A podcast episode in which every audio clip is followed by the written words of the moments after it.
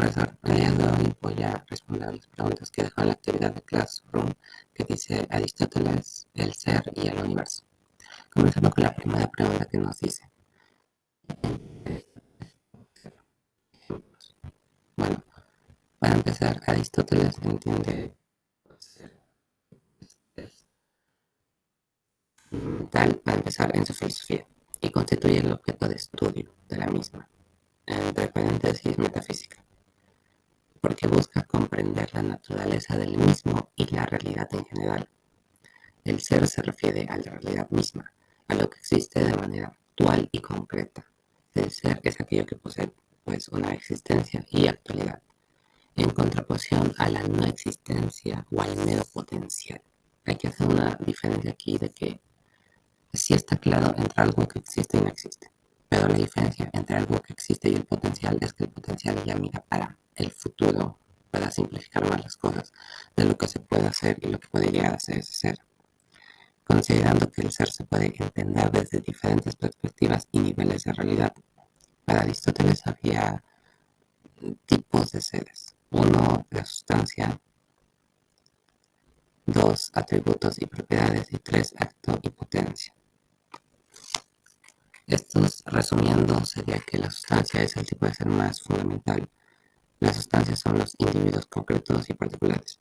Atributos y propiedades son los que reconocen pues, los mismos que caracterizan a los seres, es decir, sus atributos y propiedades. Y acto y potencia serían pues el ser. En acto se refiere más que todo a la actualización de las potencialidades inherentes a un ser es, decir, es su condición actual y completa. Y el ser en potencia, por otro lado, se refiere a la capacidad o posibilidad de hacer algo más. Eso es a lo que me refiero al principio.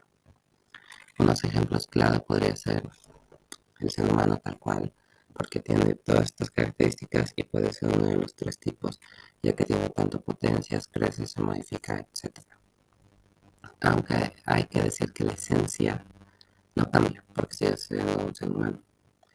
Continuando con la segunda pregunta que nos dice, ¿qué es la sustancia y accidente? ¿Cuál es la diferencia entre ellas? Bueno, la sustancia y el accidente en la filosofía de Aristóteles pues son conceptos fundamentales que forman parte de la teoría del ser y la realidad.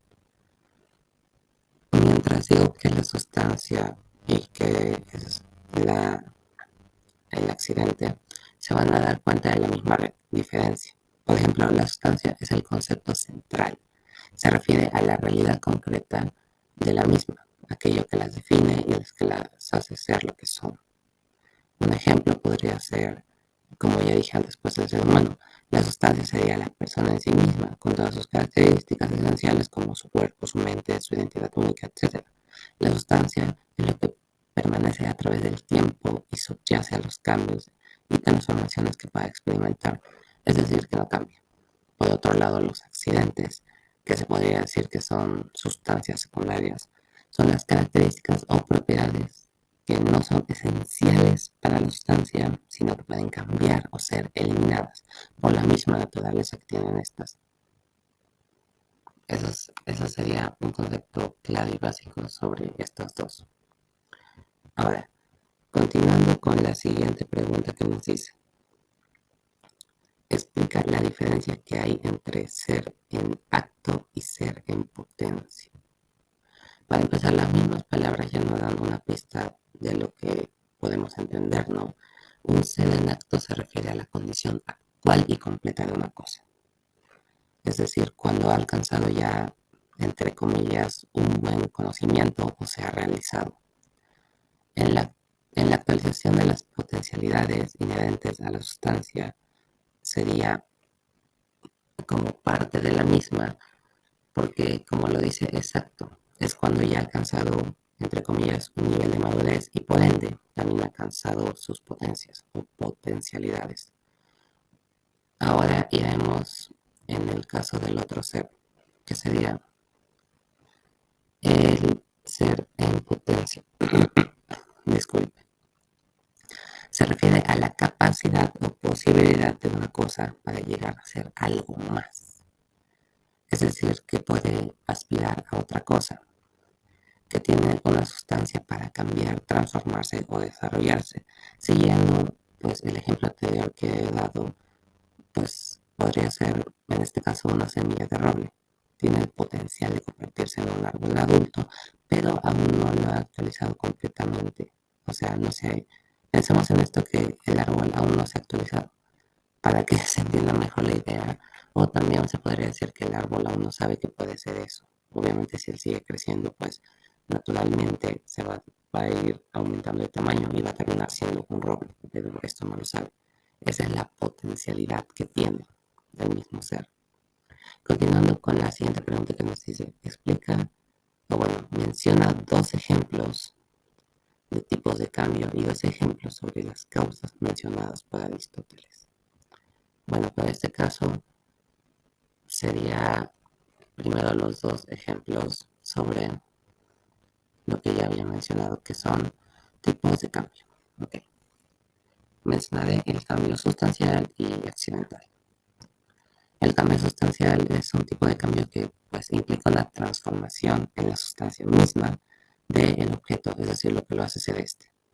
Un ejemplo podría ser la larva que se convierte en mariposa. Es muy claro.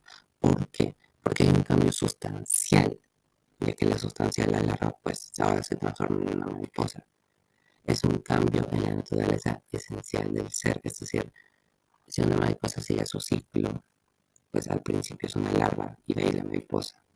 Por eso dice que es esencial. El otro cambio sería accidental. En este tipo de cambio implica modificaciones en las acciones o propiedades del mismo objeto, del mismo objeto, disculpe, sin alterar su sustancia. En este caso vamos a tomar una manzana de referencia. Pensemos que una manzana por más que vaya madurando con el tiempo, es decir, de un verde a un amarillo y un rojo vivo, pues no cambia. Sigue siendo una fruta, no se ve afectado eso. No es que mientras vaya creciendo se transforme en otra cosa que no sea una fruta o se transforme en un vegetal. Simplemente está experimentando un cambio, pero que no altera su ser. Las causas que voy a mencionar ahora son la causa material y eficiente. Con material se refiere, digamos, a la materia prima, se podría decir, de la cual algo está hecho. Es el sustrato o pues los elementos que constituyen un objeto que le dan la misma forma. Un ejemplo sería una estatua de bronce. La causa, la causa del material sería el bronce mismo, ya que es el material de la que está hecha la estructura o la estatua en este caso. Tal cual es el bronce, a eso se refiere con el material. Ahora veremos la causa eficiente. Es la causa, es la causa, más bien dicho, que produce un cambio o la acción de algo. Es el agente o la fuerza que pues actúa sobre el objeto y provoca su transformación. Tomaremos el ejemplo de una semilla que está germinando crece en un árbol. La causa de que haya pues pasado esto, la causa eficiente, o sea, de que sí ha sido bueno, ha logrado su fin sería el sol, la lluvia u otros factores ambientales que ayudan a la planta a crecer, como sabemos, ¿no? A eso es lo que se refiere con causa eficiente. Y bueno, con esto completaría las preguntas que dejó en el Classroom. Muchas gracias por escuchar. Buenas noches.